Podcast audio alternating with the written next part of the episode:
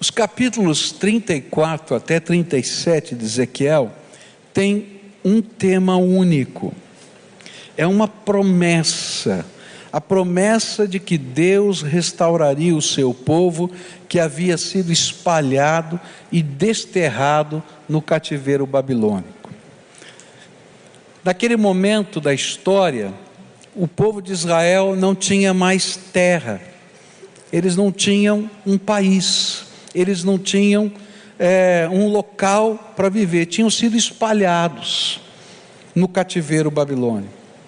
Eles não tinham mais templo, que era o centro do culto, não tinham mais. E o pior é que naquele contexto eles já tinham esquecido a língua hebraica. E eles não conseguiam mais falar a sua própria língua, falavam agora a língua dos povos onde eles estavam morando. E Apesar de tudo isso, os profetas do Senhor tinham prometido restaurar aquela nação.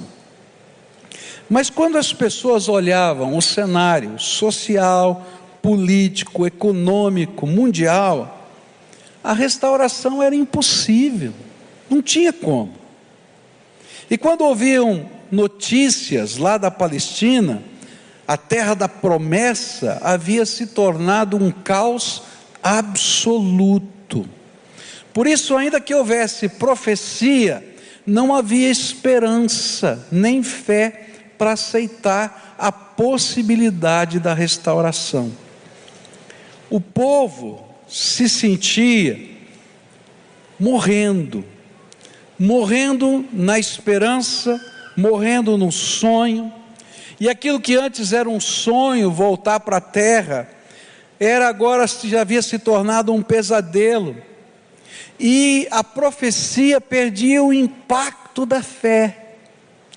Eu não sei se você já passou por alguma situação na sua vida em que, mesmo que alguém chegasse para você com uma palavra de esperança, você estava tão machucado, tão doído, tão, tão desesperançado, que você não desacreditava, mas você não conseguia colocar mais esperança.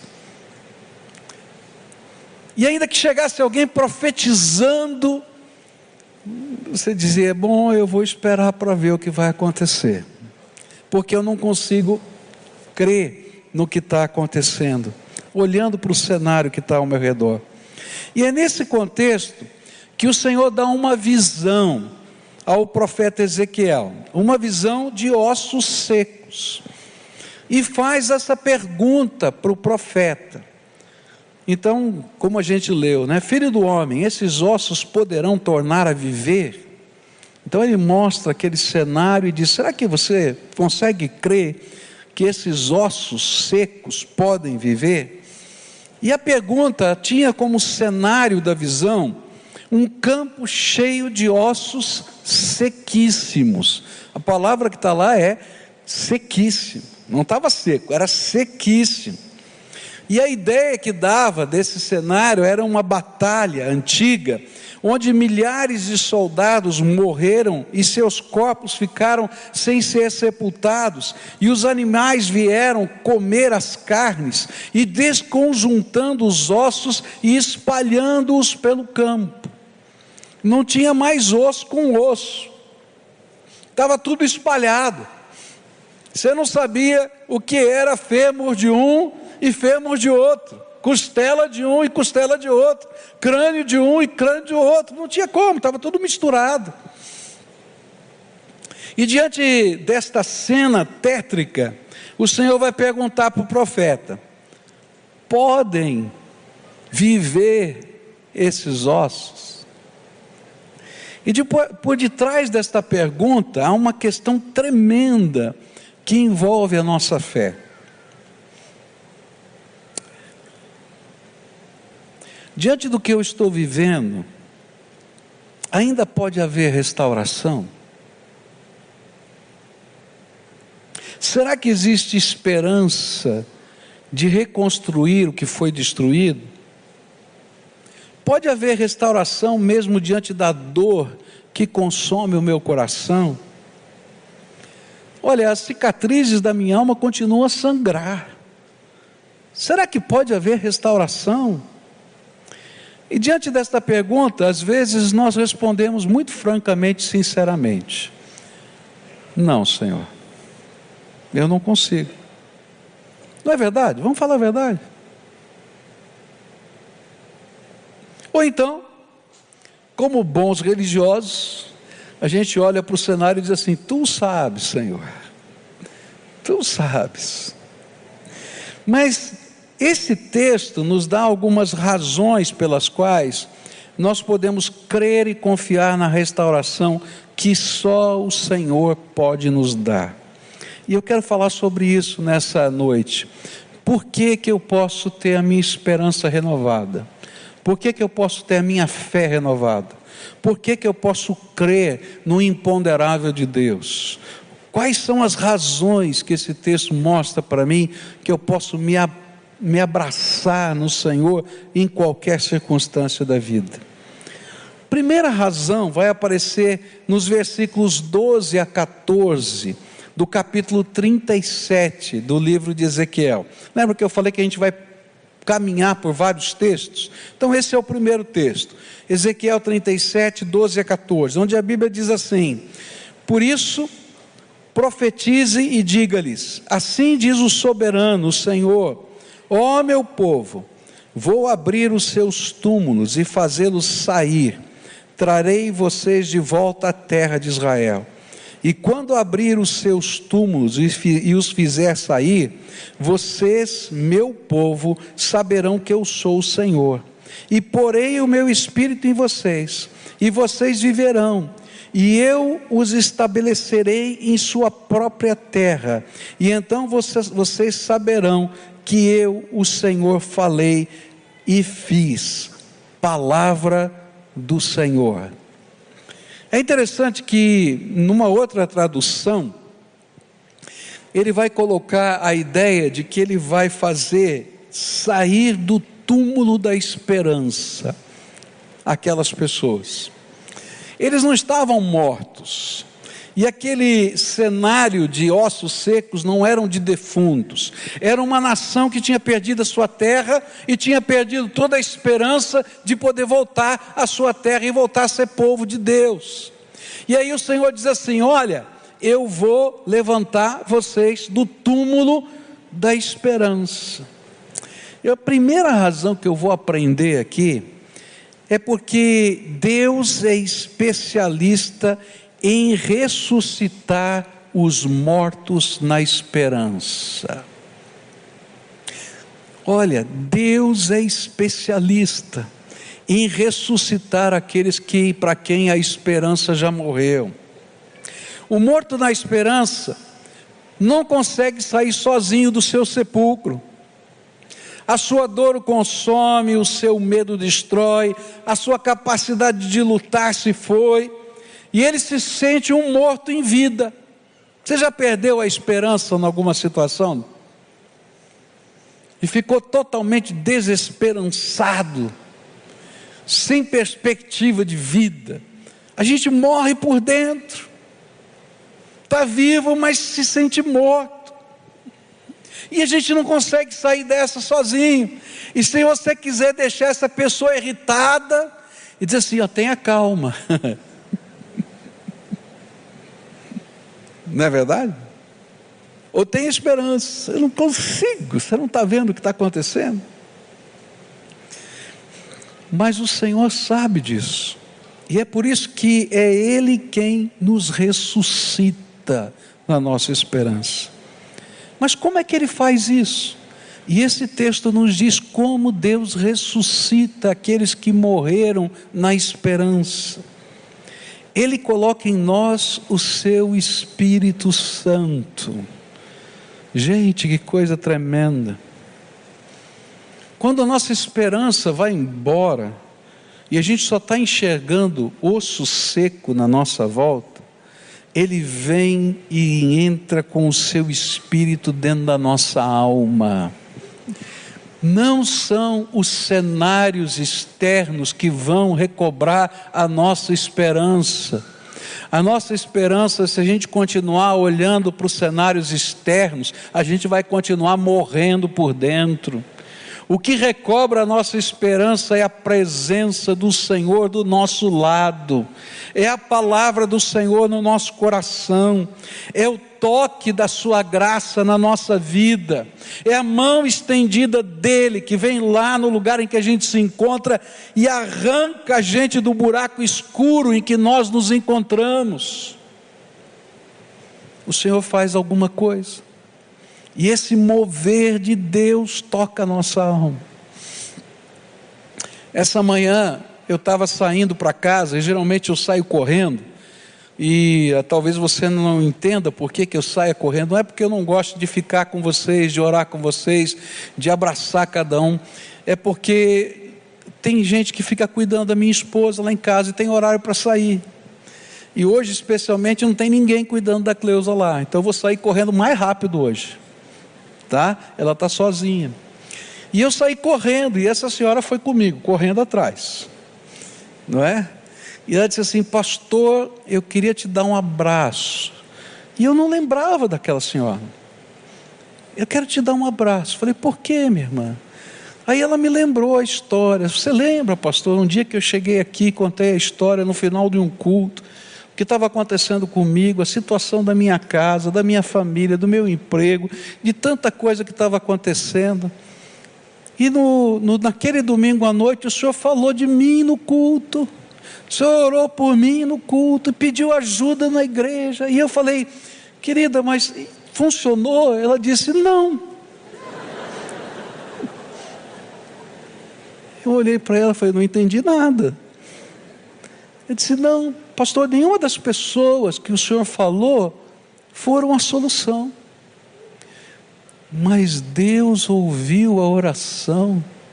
E aí ela começou a contar o que aconteceu depois, como as portas foram se abrindo. Não foi nenhum contato, não foi nada. Foi o Senhor que restaurou a esperança e a vida e a situação daquela mulher, e ela vinha alegre, e eu comecei a orar com ela, e falei, Senhor, Quero te louvar.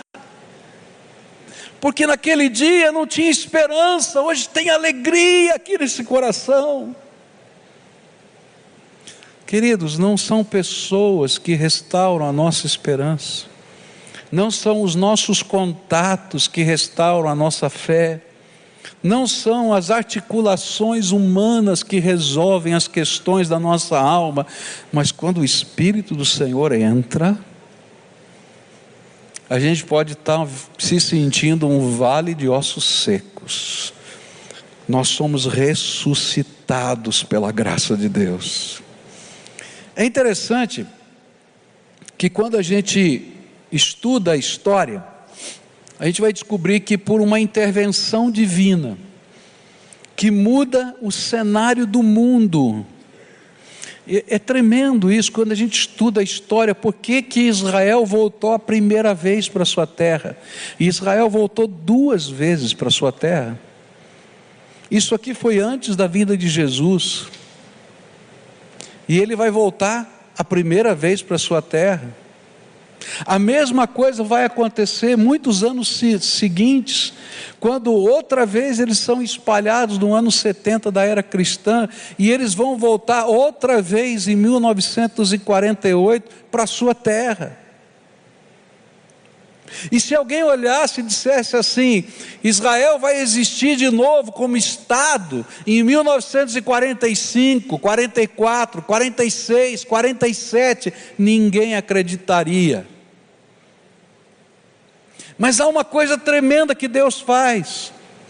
A Bíblia diz que quando o cenário do mundo mudou um pouquinho, Deus já havia visitado o seu povo, e a esperança havia voltado no coração deles, e as profecias foram lembradas, e quando o cenário mudou um pouquinho, milhares e milhares e milhares de judeus estavam prontos para voltar para sua terra.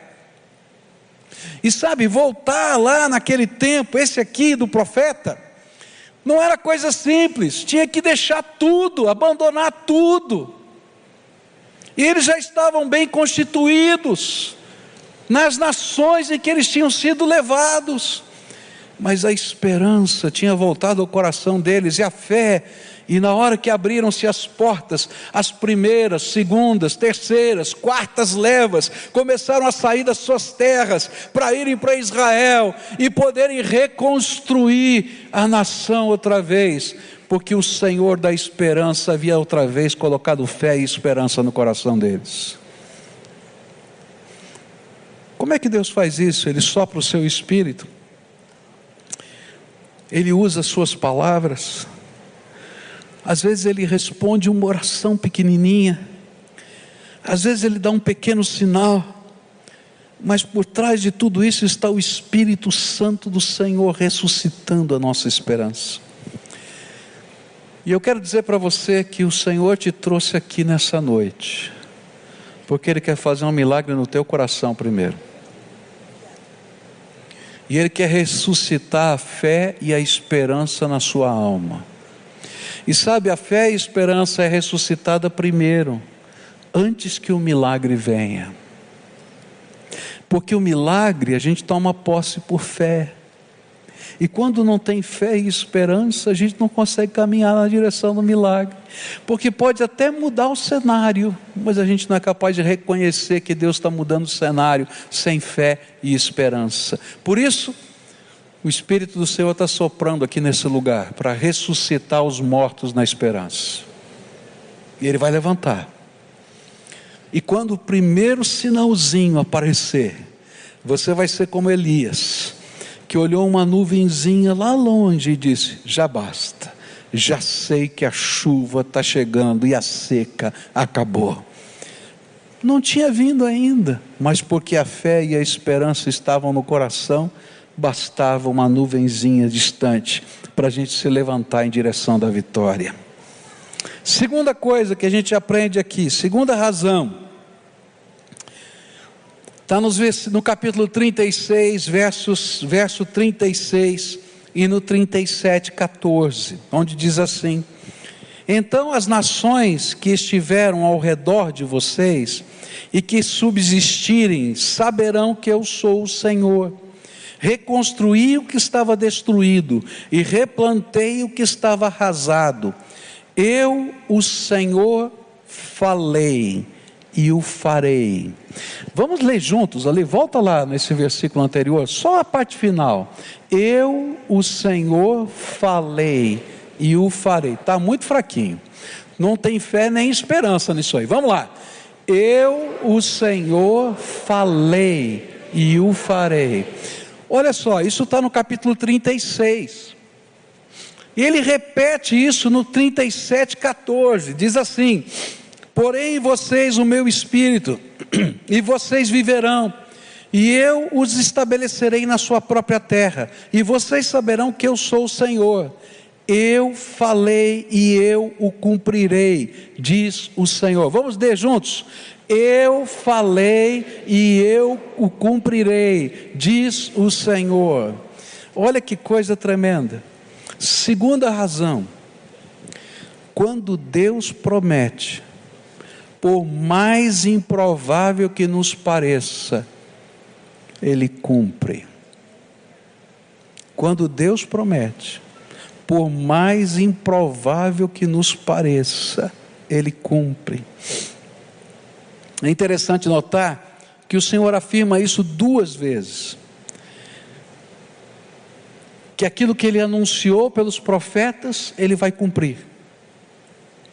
Simplesmente porque ele é Deus. Simplesmente porque ele é Deus. Tito 1:2 afirma que Deus, por causa da sua natureza, não é capaz de mentir.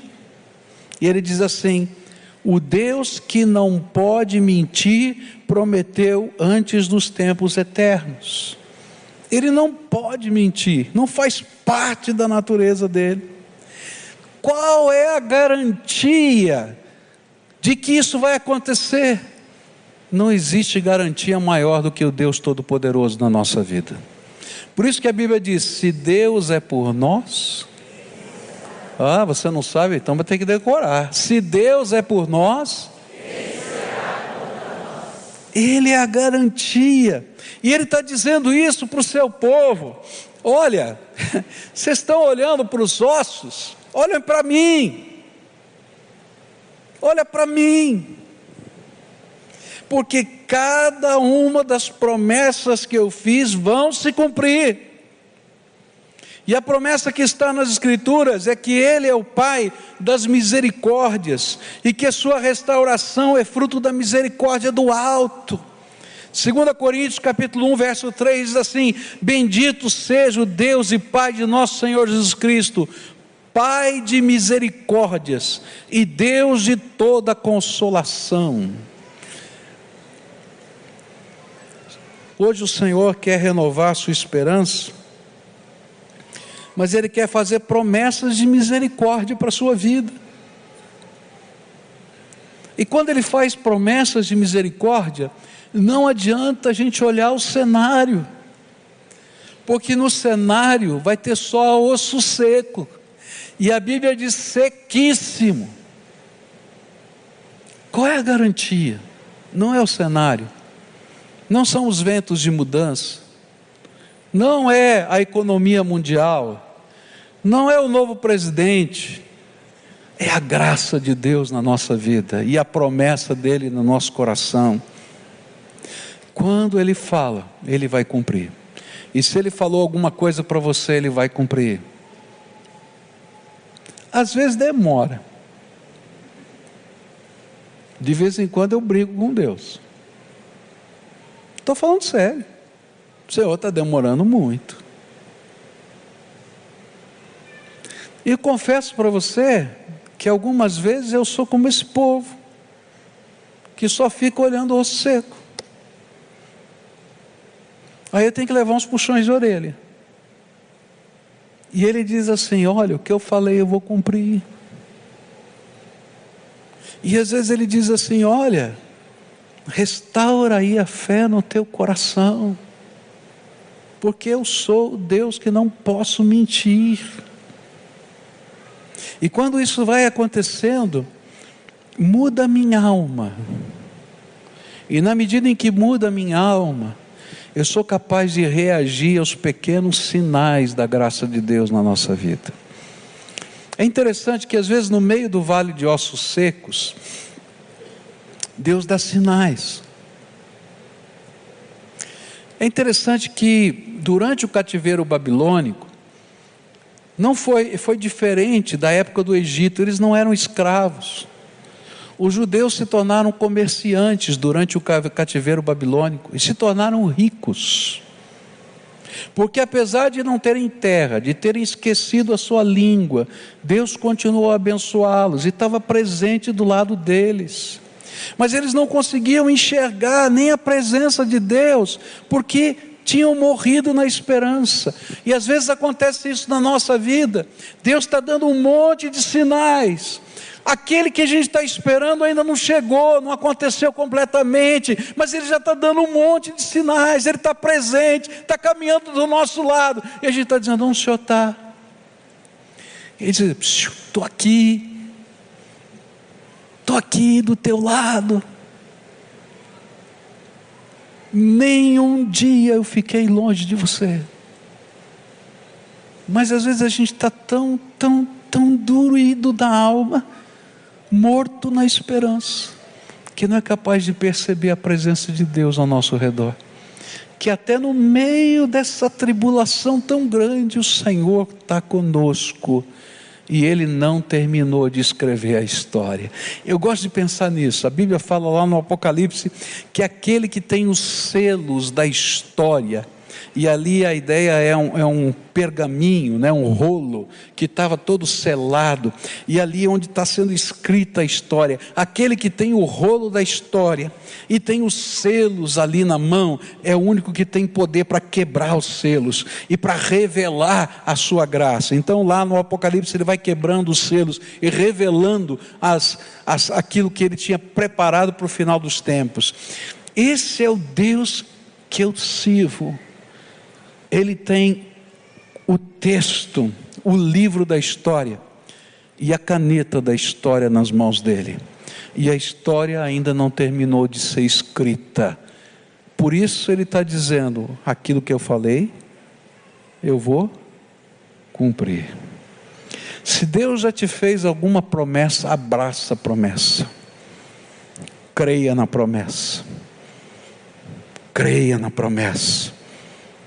Dê passos de fé à luz da promessa. Porque o cenário vai mudar. Porque Ele é o dono da história e Ele escreve a história. Terceira coisa, capítulo 36, versículo 35.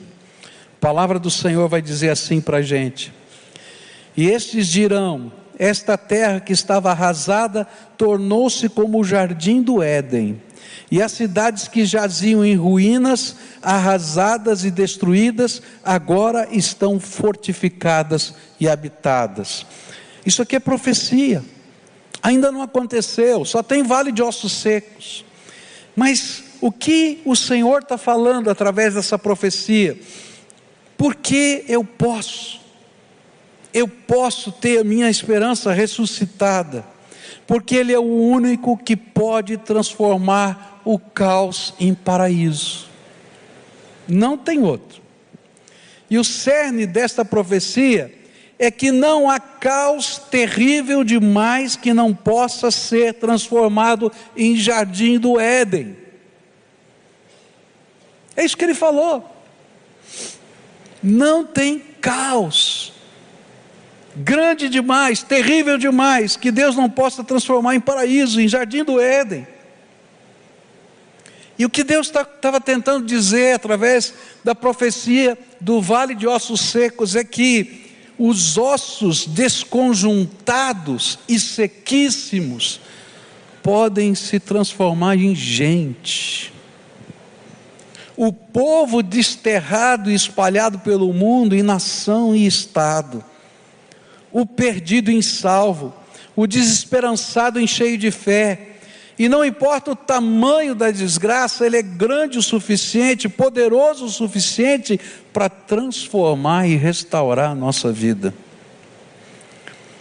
No começo do capítulo 36, há uma profecia sobre os montes de Israel, e os versos 13 a 15 chamam a minha atenção, onde a Bíblia diz assim: Assim diz o soberano, o Senhor, como de fato dizem a você, monte de Israel.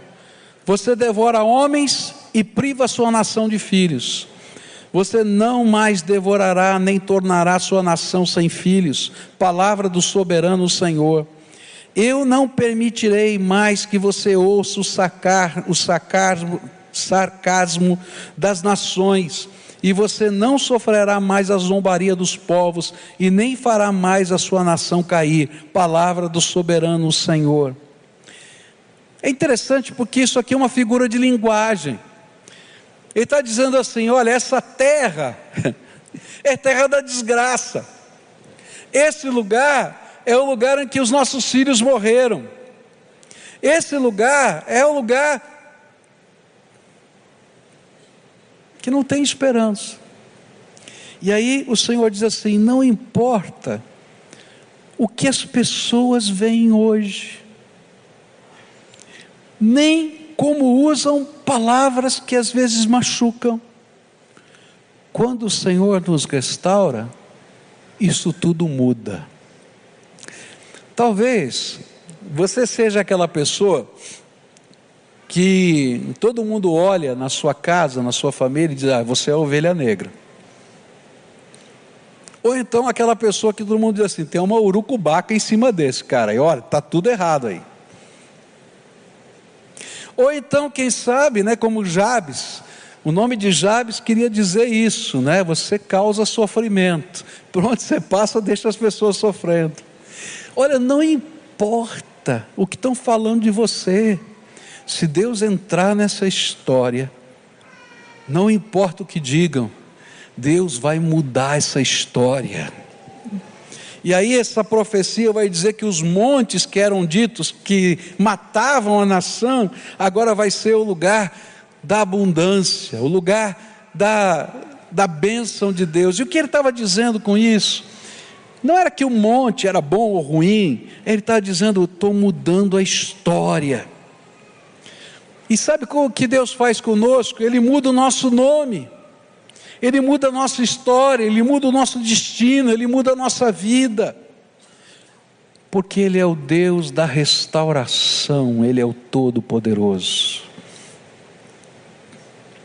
Não importa, não importa o tamanho do caos, não importa o tamanho do caos, sabe o que importa?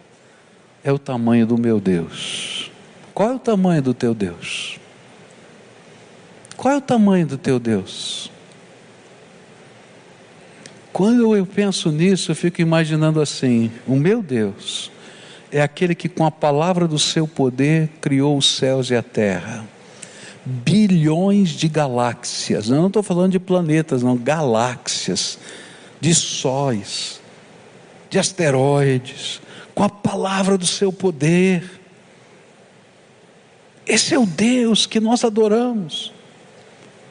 O meu caos, para transformar-se em jardim, basta uma palavra dele. E se ele prometeu, a palavra já foi dada. É só o tempo dela se cumprir. Quarta coisa, quarta razão, é porque a sua restauração dará glória ao nome dele. Ezequiel 36, verso 22 diz assim: Por isso diga à nação de Israel: Assim diz o soberano, o Senhor, não é por sua causa, ó nação de Israel, que farei essas coisas, mas por causa do meu santo nome, que vocês profanaram entre as nações para onde foram. E a próxima razão é que a nossa restauração e a restauração que Deus estava dando para a nação de Israel não tinha nada a ver com os merecimentos desse povo. Querido, se Deus for te dar o que você merece, você vai para o inferno. E eu também. Ninguém recebe de Deus o que merece porque Deus é Pai de misericórdias, é o Deus da graça. E o que Ele está dizendo para essa nação é que Ele ia fazer esse milagre por causa do nome dEle, para que o nome dEle fosse glorificado em toda a terra. E que através da história as pessoas dissessem assim: não é normal o que aconteceu há algo tremendo de Deus que aconteceu aqui e a gente não sabe explicar. A gente não conhece, a gente não entende, a gente não sabe explicar. E ele faz isso para que o nome dele seja glorificado. Eu estava essa semana assistindo um documentário e esse documentário falava sobre milagres, milagre da medicina, milagre da vida e assim por diante, em vários contextos. E apareceu uma história incrível. Uma história incrível.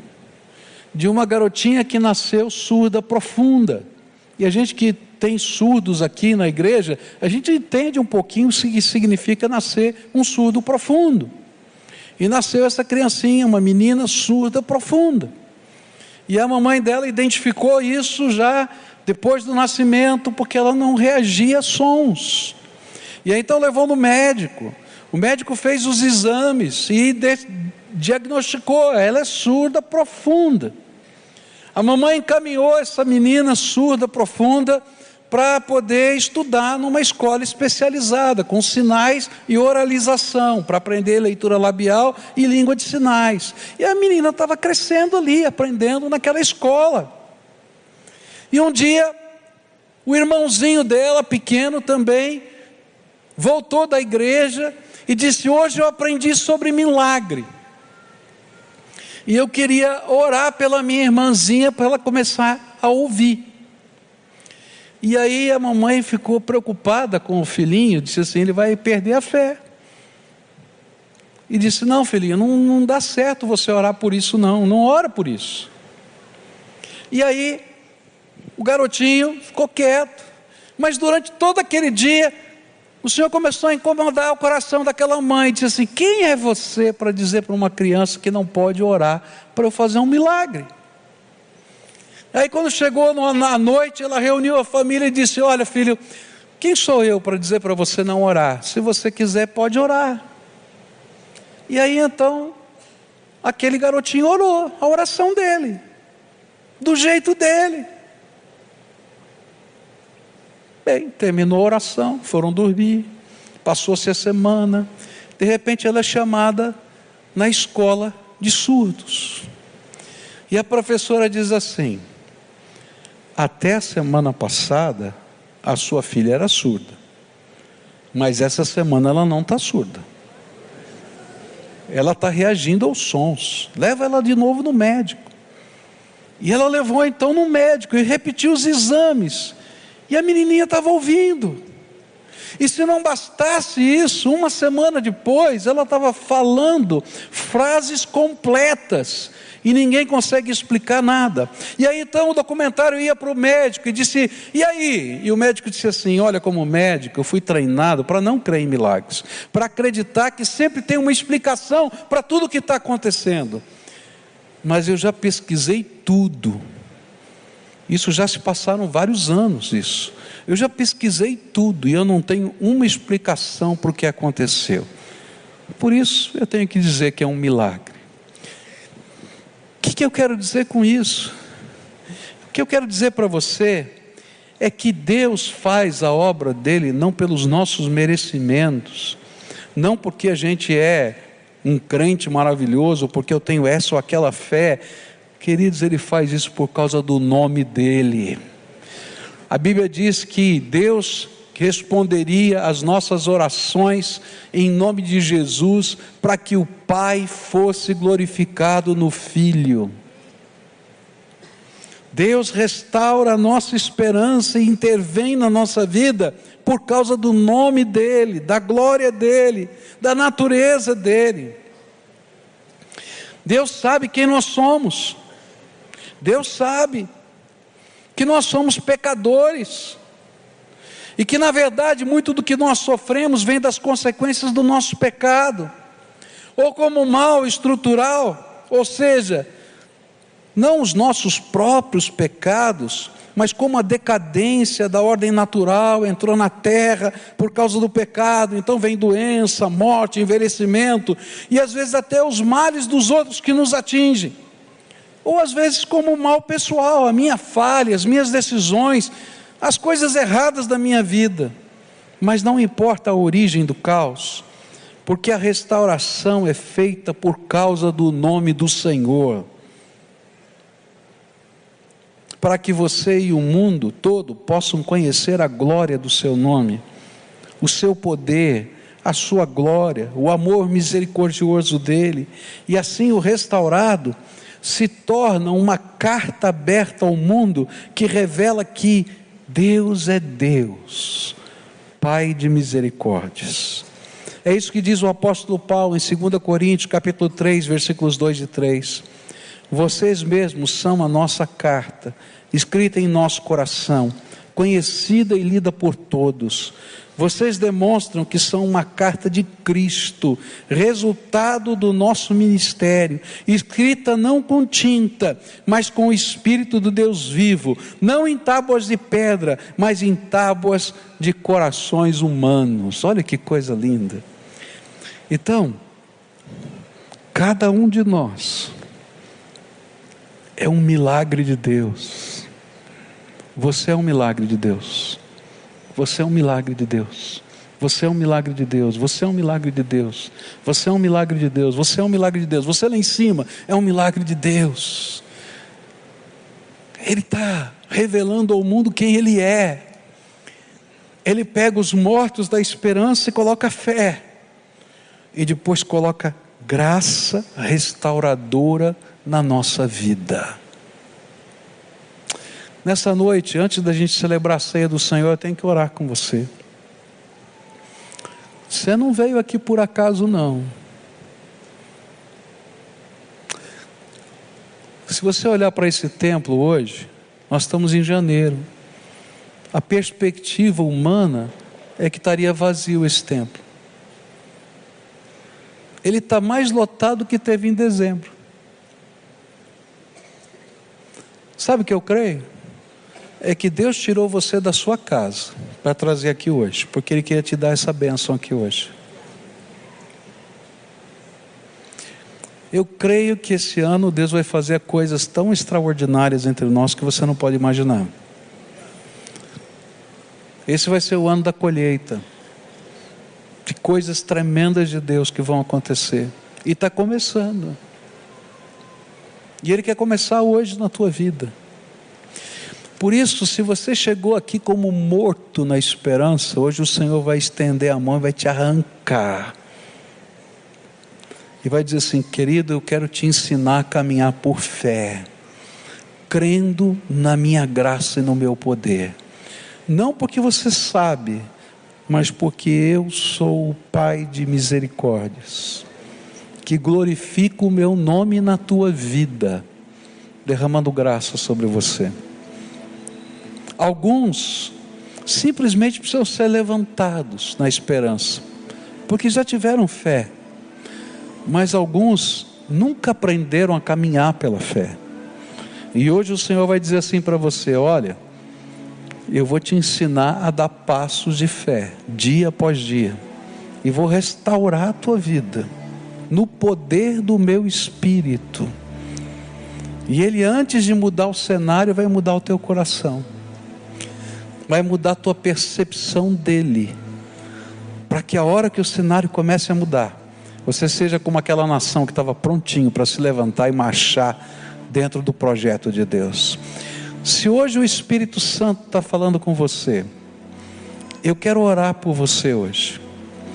E quero pedir para o Senhor arrancar você do sepulcro da esperança e encher você com a graça dele e derramar o Espírito Santo.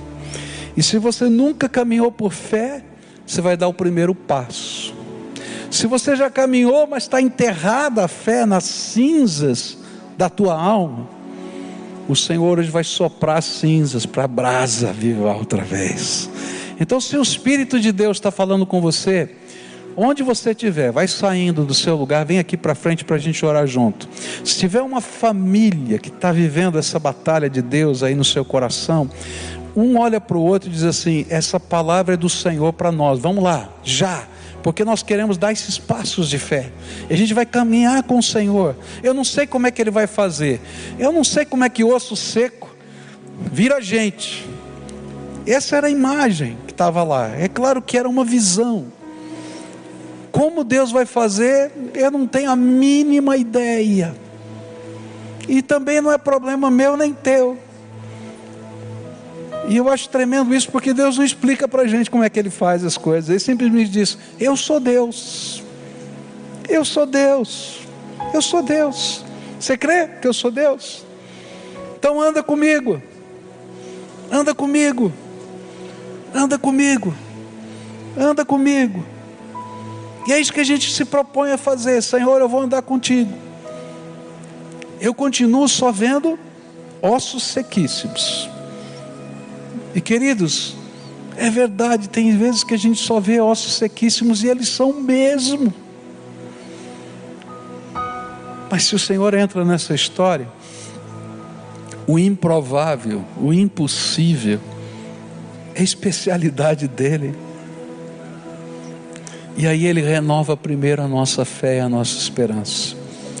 Você vai chegar em casa e vai encontrar osso sequíssimo. Está entendendo o que eu estou falando? Mas você vai dizer assim: Senhor, não vai ficar assim para sempre. Não vai ficar assim para sempre. Porque o Senhor me tirou da sepultura da esperança e da fé para ver o que o Senhor vai fazer. E não é por minha causa, é por causa do teu santo nome. E quem sabe, um dia a gente vai fazer um culto aqui. Eu quero ver esse culto. Não vai ter sermão, só testemunha. E você vai poder contar como uma carta aberta o que Jesus tem feito na tua vida. Onde você estava, como aquela senhora. Ó, oh, não foi o pastor que funcionou, não. Eu achei sensacional. Não foi. Mas o Deus daquela oração é que foi lá visitar aquela mulher e ela estava tão feliz, tão alegre, porque ele fez a obra dele na vida daquela senhora. Vamos orar juntos? Você crê nisso? Tá? Vamos ressuscitar na esperança. Eu creio que Deus vai fazer coisas tremendas, tremendas, tremendas, impossíveis, porque Ele é o Deus Todo-Poderoso. Primeiro começa aqui e depois vai acontecendo no dia a dia da vida da gente. Senhor Jesus, está aqui essa multidão de pessoas. Eu não sei o nome dessas pessoas, eu não conheço a história delas, eu conheço a minha história. E nesta hora, Pai, eu quero te pedir que o Senhor que conhece não apenas o nome, mas a tua palavra diz que o Senhor sabe até quantos fios de cabelo eles têm na cabeça, que o Senhor viu quando eles estavam sendo gerados no ventre da mamãe, as suas células se multiplicarem e o Senhor se alegrou com isso.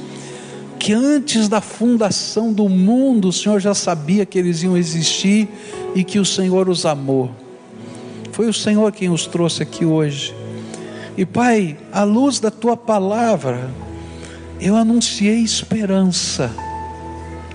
E a tua palavra diz, Senhor, que a esperança que o Senhor coloca em nós não nos engana, nem nos decepciona.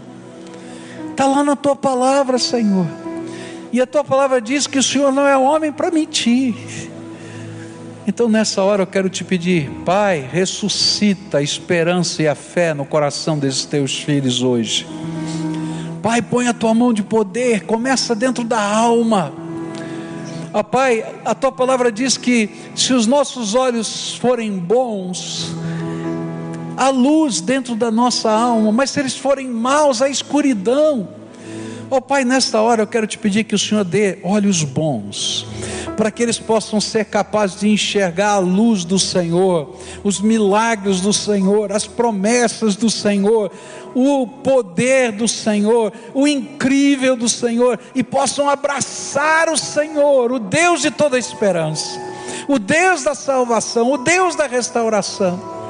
E que Jesus Cristo seja o mediador entre eles e o Senhor que nessa hora o sangue de Jesus, o Filho do Deus vivo, purifique de todo pecado, para que o nome deles mude, a história deles mude, e que aquilo que dizem hoje não vão dizer mais.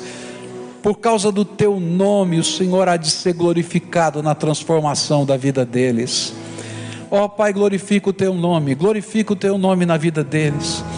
Pai, eu estou te pedindo para o Senhor fazer milagres milagres, Senhor. Eu não entendo, Pai, como funciona a dinâmica de um milagre. Eu sou só humano, só carne. E às vezes, Senhor, a minha fé oscila, como todos aqui. Mas a tua palavra restaura a minha fé e a minha esperança.